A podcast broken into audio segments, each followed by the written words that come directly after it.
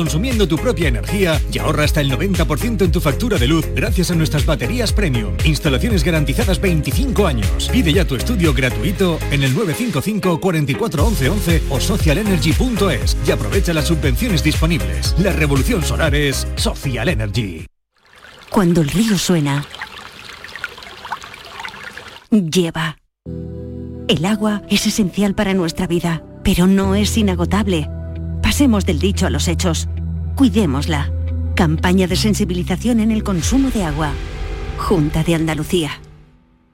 Tu gente, tu radio está aquí. Quédate en Canal Sur Radio, la radio de Andalucía.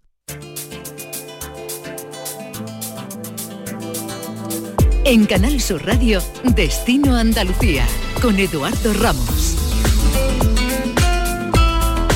Muy buenas, ¿qué tal? Esta semana en Destino Andalucía les vamos a llevar hasta la serranía de Ronda, hasta el bosque encantado de Parauta, donde un escultor está haciendo un trabajo precioso, escondiendo entre los castaños de la zona imágenes de magos, de duendes o de brujas. También les contaremos sobre la Alianza Hotelera, que un grupo de cadenas hoteleras ha creado y que acaba de presentarse en nuestra tierra, unen esfuerzos para ofrecer mejores servicios y comenzamos hablándoles de cómo las redes sociales se utilizan en el mundo del turismo tanto para las empresas como para los usuarios.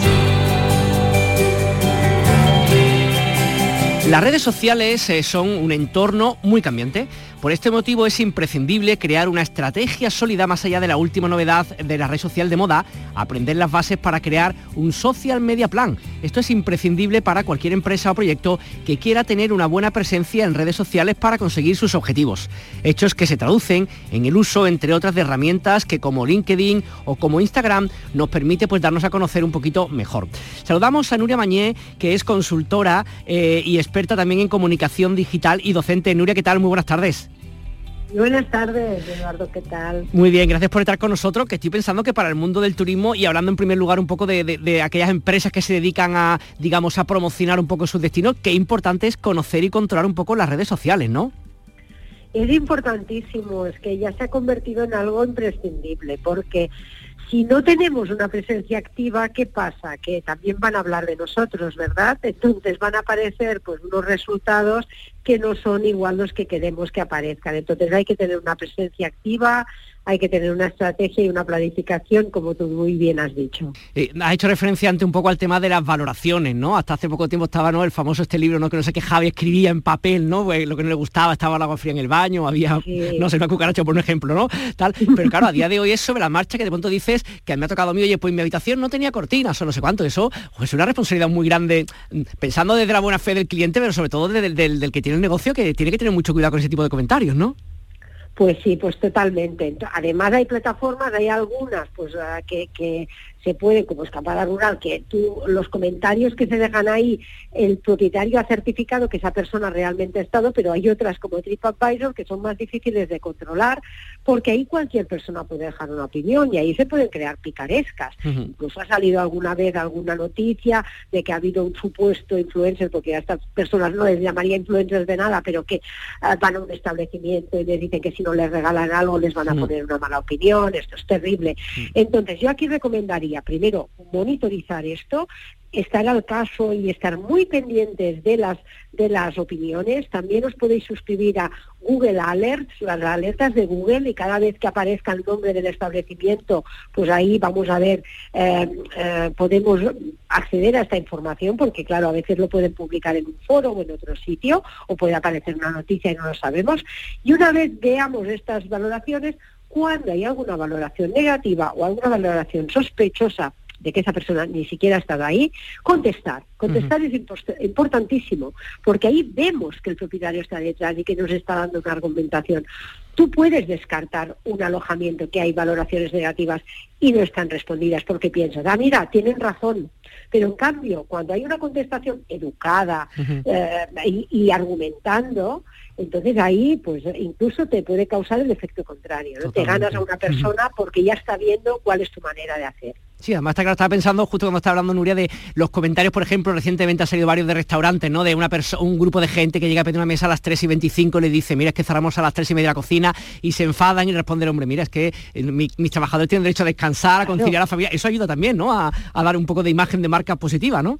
Claro, por supuesto, por supuesto. Es que también a veces las, las personas que están en turismo y en hostelería, o sea, a ver, todo tiene unos límites, o sea, o sea, son personas y necesitan también descansar y, y eso también yo creo que contribuye un poco a educarnos como, como clientes, a saber, eh, oye, pues eh, hay que ser comprensivo también. Y a veces hay errores, porque los pueden haber, pero si se da una buena respuesta, yo creo que eso acerca y a veces una, una, crisis o una medio crisis que podría hacerlo, le das la vuelta y, y, te lo llevas a tu favor incluso. Eh, está claro que cada vez más mm, compartimos nuestro viaje a veces casi en tiempo real, ¿no? Porque se puede emitir casi en tiempo real por, la, por las redes sociales. ¿Esto piensas que está cambiando un poco nuestra forma de viajar o es solamente nuestra forma de contarlo, Nuria?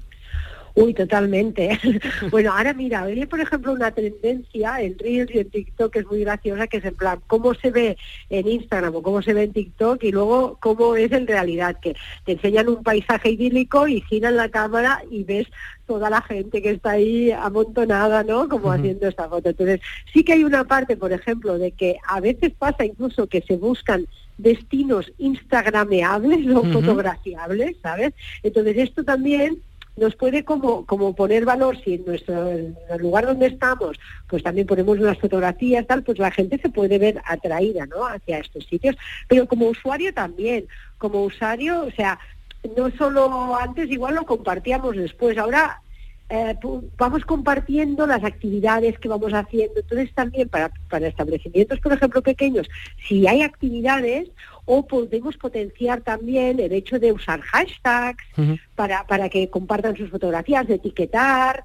Entonces, eh, yo creo que sí, que el día a día es muy, o sea, que el viaje empieza desde que empiezas a pensar eh, qué, es lo que, dónde quieres ir, y ahí también ya consultas en redes sociales, hasta que haces la reserva, pides información y luego durante el viaje vas compartiendo y posteriormente a veces sigues compartiendo o ya compartes también con tus amigos y tus familia. Entonces sí, sí, ha cambiado completamente. O de lo estaba pensando, ¿no? De los álbumes de fotos, que no te encontré en casa algunos álbumes de fotos cuando era niño, digo, hay que ver de un viaje que hizo un álbum de fotos, eso sería imposible a día de hoy, no hacer un álbum de fotos físico, me refiero en papel, ¿no? De nuestra experiencia cuando vienes de un viaje a lo mejor de unas semanas hecho, no sé, 300 fotos, una cosa de esa, ¿no? sí, sí. Hay algunas aplicaciones, por cierto, porque a veces a mí me pasa, ¿no? Que tiro dos o tres fotos y hay algunas ya que te, remueven, te quitan las, las fotos. Las malas. Exactamente, porque claro, tenemos ahí una basura digital, de diógenes digital total, ¿no? Pero sí, sí, ahora eh, imagínate hasta el punto que ha cambiado, ¿no? Que es eso, hay cosas ya, formatos que prácticamente el álbum de fotos prácticamente pues ya no, ya no lo encontramos. No existe, no, existe. Oye, Nuria, eh, una última cosa, viendo un poquito, hemos hablado del pasado, también un poquito del presente y del futuro, me has hablado de Instagram, de TikTok como lo más presente a día de hoy. ¿Qué tendencias tecnológicas en el mundo del turismo son las que están ahora más asentadas, aparte de esta que estamos hablando? O no sé por dónde tú ves que puede ir un poco la tecnología relacionada con el turismo para los próximos años. Pues sí, muy buena pregunta porque disculpa, hay que ir mirando hacia el futuro que ya es presente. ¿eh? Entonces, ahora una de las cosas también que ya se está empezando a trabajar y que se está haciendo es la realidad virtual y el metaverso como próximo paso de ya estas tecnologías de realidad virtual. Entonces, va a haber una realidad que, bueno, eso es lo que, lo que se está diciendo, ¿no? Que vamos a cambiar incluso más nuestros hábitos de viaje, sí yo creo que vamos a seguir viajando y vamos a viajar también, sobre todo también en sitios de más proximidad, pero esos viajes igual en avión, pues entre la inflación que, vivimos y entre también la, sostenibilidad, porque claro, son viajes pues que, que cuesta mucho de, bueno, y tienen una repercusión en el medio ambiente. Entonces, que habrá parte de viajes o igual nos servirá también para hacer un previo al viaje, pues que los haremos de forma virtual y podremos pues ya ver algunas cosas. Entonces, por ahora todavía no está estandarizado, pero cuando las gafas de realidad virtual y de realidad aumentada empiecen ya a, tener, estar en todas las casas, como en su momento nadie tenía móvil y ahora todos tenemos y más de uno a veces, pues cuando empecemos a ver eso, entonces va a ser el momento de decir, de momento, claro, son pues tecnologías que no están al alcance de todos, pero yo estoy segura Que lo vamos a ver, ¿no? sí, porque igual que ha pasado como esto, ¿no? Que, que antes, pues para grabar un vídeo o hacer fotos te necesitabas un equipo muy costoso, o para hacer un directo en redes mm. sociales, un streaming y ahora lo podemos hacer todos. Con estoy segura que esto va a haber un momento que también lo podremos hacer todos, tanto los usuarios como los, los propietarios de, establecimientos y los, las empresas. O sea que al, día de mañana podríamos, por ejemplo, se me ocurre, venga, quiero visitar un lugar lejano en el mundo, no sé, desde nosotros, ¿no? Nueva Zelanda, Australia, y a lo mejor puedo meterme vía metaverso, realidad virtual, para estar metido ahí para ver qué es lo que hay y ver si me merece la pena el viaje, ¿no? Claro, y también pueden haber experiencias de pago, o sea, no querrá decir que igual puede haber pues una actividad relacionada en ese entorno, entonces sí, claro, será como tener, eh, tienes tu otro yo, que es un yo virtual, que es un avatar, o sea, esto ya, ya hay páginas, ¿no? De donde te puedes crear tu avatar, el mismo Facebook e Instagram ya te puedes crear un avatar, ¿no? Entonces tú tendrás este yo virtual que irá, es un, tu identidad que puede ir a diferentes lugares del mundo. O sea, sí, sí, así es, ya, ya empieza a ser, lo que pasa que no es todavía para todos. Pues Nuria Mañé, un placer hablar contigo y un gusto pues conocer un poquito sobre el presente y el futuro del turismo y de la digitalización. Un abrazo muy grande y gracias por estar con nosotros. Muchísimas gracias, adiós, buenas tardes.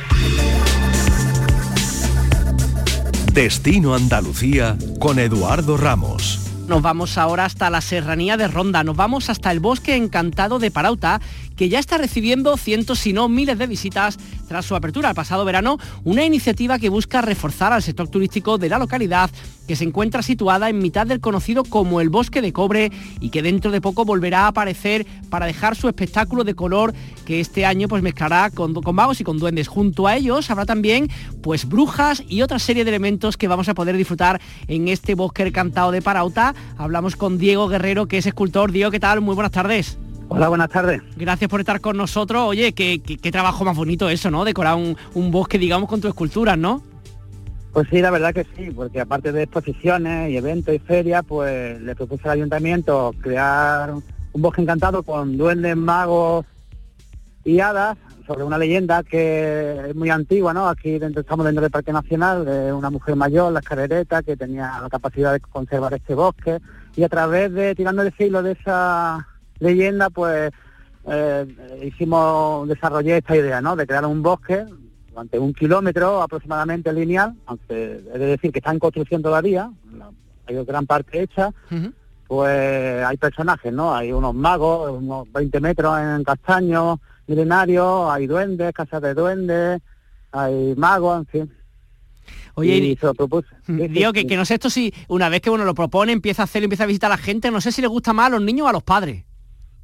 Eh, bueno, le gustan a los dos. Eh, yo tengo una niña de, que acaba de cumplir ocho años y cuando fui a hacer los duendes tenía varias ideas, varios bocetos y me senté con los niños de su clase y con ella y ellos eligieron el duende, ¿no? Y, parece que ha hecho efecto porque le gusta mucho a los niños pero a los padres también, ¿no? Porque es como una iniciación al senderismo, ¿no? Es un kilómetro con poco desnivel, una ruta que hay entre Parauta y Cartagena y es ideal pues para iniciar a los niños en el senderismo y los padres pues echan un día estupendo, el pueblo está muy bien conservado, eh, de origen árabe, muy bonito, y echan el día, pues dan una vuelta, visitan el pueblo, comen por aquí en los sitios que hay y la verdad es que no ha sobrepasado la cantidad de visitantes que llevamos las tres últimas semanas. Bueno, qué bien, además imagino que en esta época del año, que encima empieza lo que hablamos antes, ¿no? Un poco de los colores con los castaños y todo eso, tiene que estar espectacular, ¿no? Sí, la verdad que está, eh, está muy bonito, pero no ha sobrepasado porque se ha adelantado, ¿no? O ah. sea, todavía hace calor, no ha llovido lo suficiente. Eh, nosotros con el bosque de cobre suelen venir a final de octubre, principio de noviembre, pero con este tema del bosque encantado, como ha salido en prensa y tal, pues eh, no, ha no ha llamado la atención que ha habido demasiada gente, incluso con calor, ¿no? Yo recomiendo que cuando llueva, que refresque el tiempo es mejor. Y entonces no sé lo que va a pasar cuando llegue la hora del bosque de cobre, que ya nos visitan mucho en el Alto Genal, ¿no? Pues entonces, mira, para los que nos están escuchando, si te parece, Diego, vamos a decirle que el proyecto está bonito, que echen un vistazo por internet, que hay fotos, pero que se esperen un poquito a su momento, ¿no? Vamos a esperar eso como lo de la sardina, que tiene sus meses buenos, ¿no? Pues vamos a esperar un poquito, oye, vamos a su momento, que igual es más, bueno, a ver, agradable va a ser siempre, pero igual es más agradable lo que tú dices, con una temperatura más baja, con algo de lluvia y con otro tipo de, ambiente, ¿no? Los colores, estamos empezando la cosecha de castaña, que está empezando este fin de semana pasado y este próximo es cuando empieza la cosecha el, el está totalmente desarrollado y la castaña está en un color verde, pero luego va a ir cambiando de tonalidad, ¿no? Luego coge un amarillo, verde, luego uno naranja, unos ocre, y, ahí va cambiando todo el valle. Pueden venir varias veces, la verdad. Pueden venir ahora y pueden venir más adelante. también es verdad, también es verdad. Oye, ¿y el bosque encantado, como lo pensaste, Diego, a día de hoy, en qué porcentaje se encuentra de desarrollo o es una cosa que puede seguir creciendo así como sin fecha hasta el infinito? Va a seguir creciendo, porque ahora mismo se ha hecho un kilómetro estamos poniendo más elementos. Vamos, yo ahora mismo me pillas en el taller escuchando Canal Sur, porque lo escucho desde siempre. Muchas gracias. Y estoy haciendo una casa, ¿no? Una casa para que entren los niños, porque hay varias casas de duendes donde está superpuesta las puertas y entonces estoy creando una casa de, de, conejos encantados, ¿no? Un conejo con alas para que el niño entre e interactúe dentro de la casa con tres por, por dos de, superficie y estamos ampliando. Lo que pasa es que ahora mismo, pues del proyecto pues está hecho el 70%. Lo que pasa es que eh, la idea es unir Parauta Cartagena, que es el sendero que nos, nos une con el pueblo de al lado, y el año que viene hay otro proyecto para hacer Parauta y Gualeja, ¿no? Que es los dos senderos que tenemos, a través del bosque de castaño, que es de origen milenario. Además, qué bonito que la gente, tanto las familias como los niños, bueno, las, personas que quieran de la edad que sea, se acerquen a conocer parte de la provincia de Málaga tan bonita y un poco con, con la excusa esta, ¿no? De, un poco de, los magos, de los duendes, pero sobre todo de la vegetación que hay, ¿no? Claro, el, Valle General es fantástico. Nosotros estamos dentro de un parque nacional, ¿no? que se hizo ya el año pasado Sierra de las Nieves. El, valle es espectacular y yo cuando propuse esta idea era para diferenciar un poco en el bosque de cobre con los pueblos de alrededor, ¿no? Hacer algo original, más curioso y sobre todo mm, con vista a los niños, ¿no? Para que, descubran y todo sobre eh, pensado en la educación, ¿no? La conservación del bosque y de la naturaleza, ¿no? Muy bien, Diego, pues te parece hablaremos más adelante de cómo va todo este proyecto. Diego Guerrero, escultor responsable de este bosque encantado de Parauta en Málaga. Un abrazo, buenas tardes, muchísimas gracias. Eh, muchas gracias.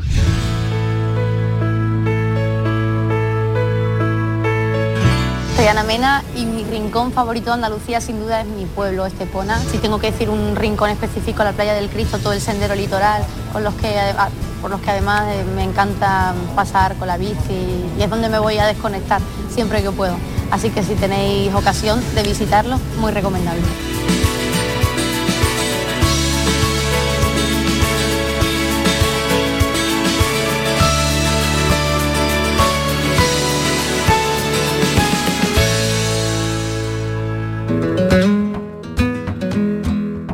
Próximo sábado 22 de octubre se está celebrando una nueva edición del Festival de la Guitarra de Sevilla.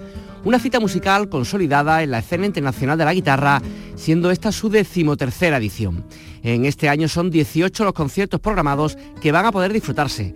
Francisco Bernier es el director del Festival de la Guitarra de Sevilla. Ya el 14 de octubre, viernes, será la oportunidad de disfrutar de nuevo del talento de grandes guitarristas en una nueva cita doble, como son el argentino Pablo Márquez y los colatas Split Guitar Quartet. La guitarra flamenca de José Fernández interpretará el sábado día 15, a partir de las 20 horas, el programa Barrio Las Peñas, y además, en la segunda parte de la cita, acompañará al afamado cantador Rafael de Utrera en su recital íntimo. Encarando el último fin de semana, el jueves 20 de octubre, José Luis Pastor mostrará su virtuosismo con las seis cuerdas a través de la presentación de su disco Bademeku, A Millennium of Guitar. Se trata de un evento con carácter multidisciplinar y con la intención de poner en conexión la guitarra clásica española con otras manifestaciones artísticas como el cine o como las artes plásticas. Se caracteriza por acoger gran variedad de tendencias y estilos que nos ofrecen una visión amplia de este instrumento. Los conciertos se están disfrutando en varios espacios de alto valor artístico y cultural de la ciudad. Otros espacios emblemáticos de la ciudad serán citas del Festival de la Guitarra, el Espacio Santa Clara, Antiquarium y la Capilla Gótica del Real Alcázar de Sevilla. Ya entrándonos en la, en la parte de las conferencias y gracias a la colaboración de la Fundación SGAE, esta nueva edición se volverá a contar con dos grandes maestros en el apartado de las ponencias. El jueves 20 de octubre, en el Espacio Turina, concretamente en la sala Juan de Marena, a partir de las 18 horas, estarán los compositores César Camarero y Alberto Carretero.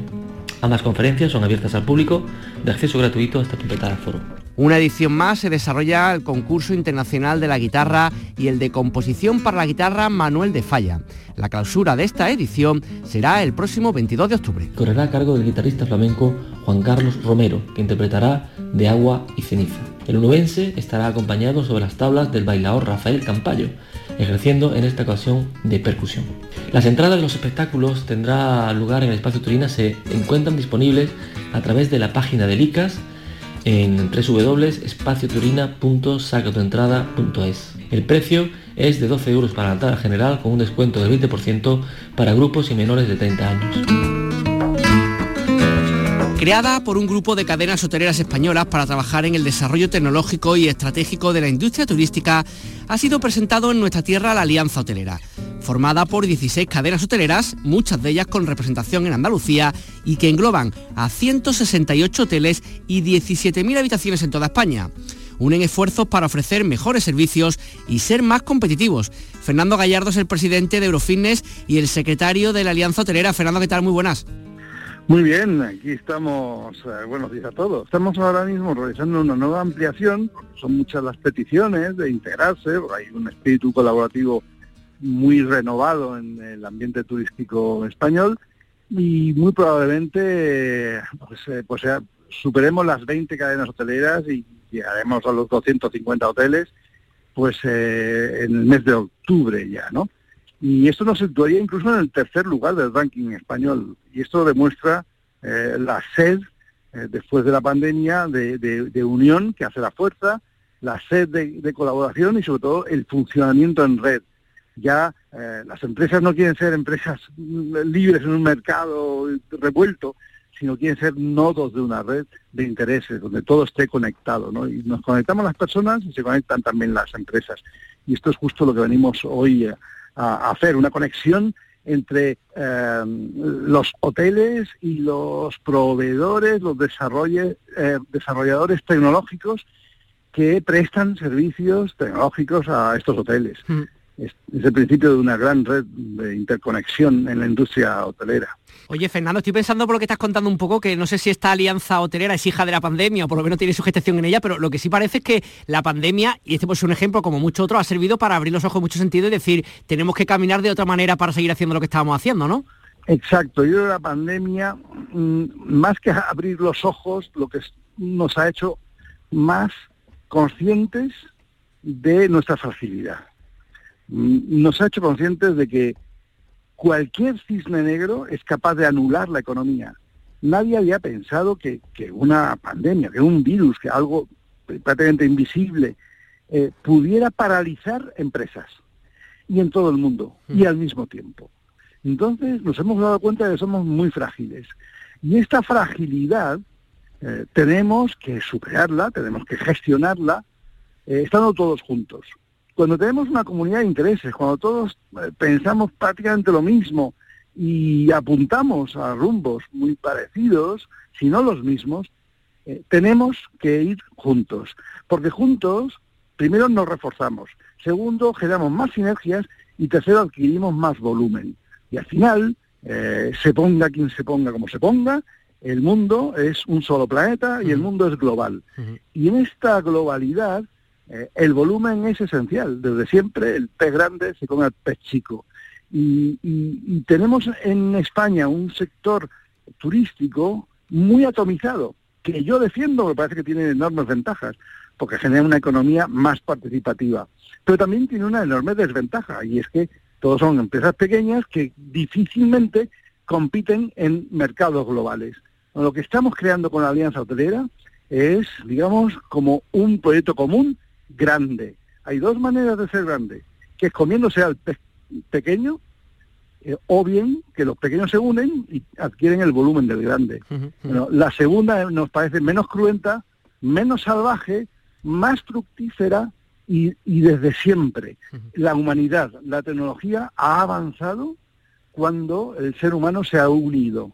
Cuanto más unidos hemos estado, cuanto más colaboradores nos hemos mostrado, los países, las áreas geográficas y económicas han prosperado. Tenemos, por tanto, un desafío, que es estrenar una época nueva de prosperidad después de la pandemia, mediante esta eh, red conjunta, esta colaboración que estamos llevando a cabo con proyectos digitales, con proyectos tecnológicos, con proyectos de sostenibilidad, con proyectos de eficiencia, con la central de compras, con proyectos de formación eh, y con múltiples sinergias que van surgiendo como, como eh, la que estamos realizando hoy, que nace de una necesidad de, de, muchas cadenas hoteleras de tener un sistema de gestión eh, más eh, tecnológico más avanzado, más eficiente.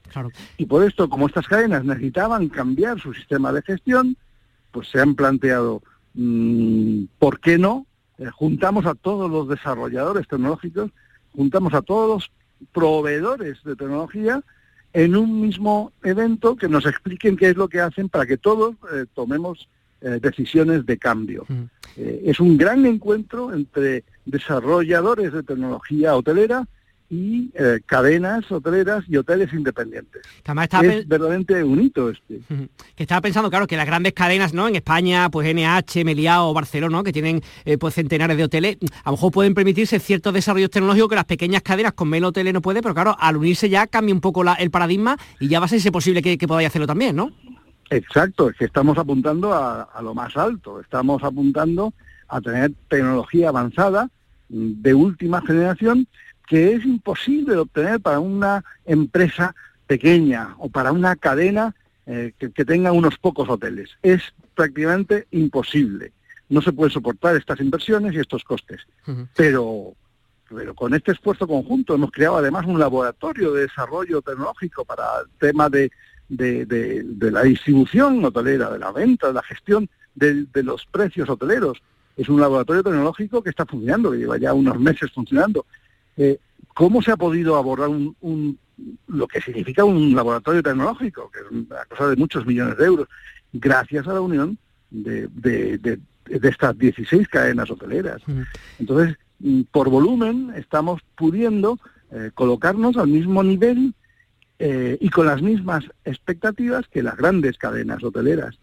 Por supuesto que sí. Acabando ya el verano como estamos de este 2022 y viendo las cifras, por lo que comentan más o menos, parece casi tan bueno como el 19 o el 18, ¿no? Quitando los años de la pandemia. Cuando uno mira un poquito hacia adelante, Fernando, y con todo lo que decía, los cines negros que pueden aparecer, que te pueden arruinar todo, en principio se puede dar un poco de optimismo en cuanto al desarrollo de la industria hotelera en nuestro país y en Andalucía en concreto. Sí, eh, no hemos alcanzado los niveles de 2018-2019, pero por poco. Eh, yo creo que de media, en unas zonas mejor que otras, de media estamos como eh, un 15, un 10% por debajo, lo cual es óptimo porque las cifras de 2018-2019 eran cifras ya imbatibles, eran cifras enormes, eran cifras muy, muy, muy potentes, ¿no?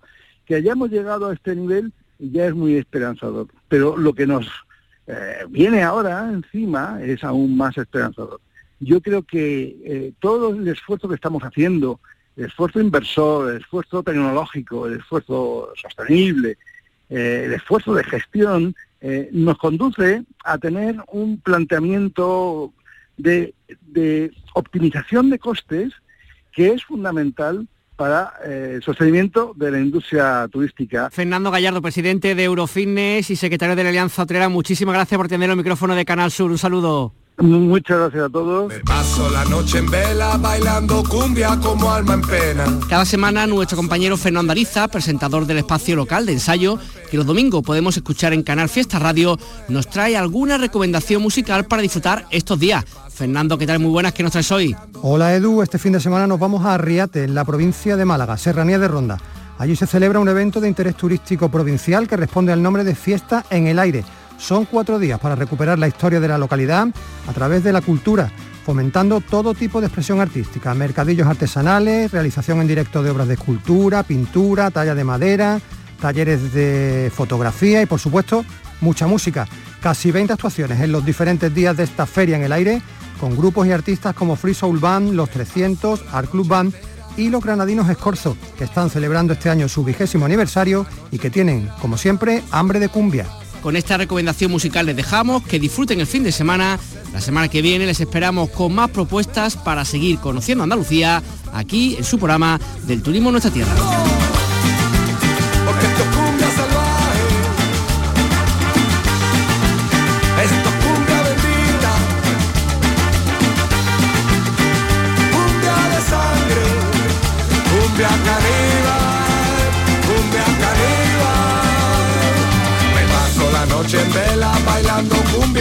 Alma.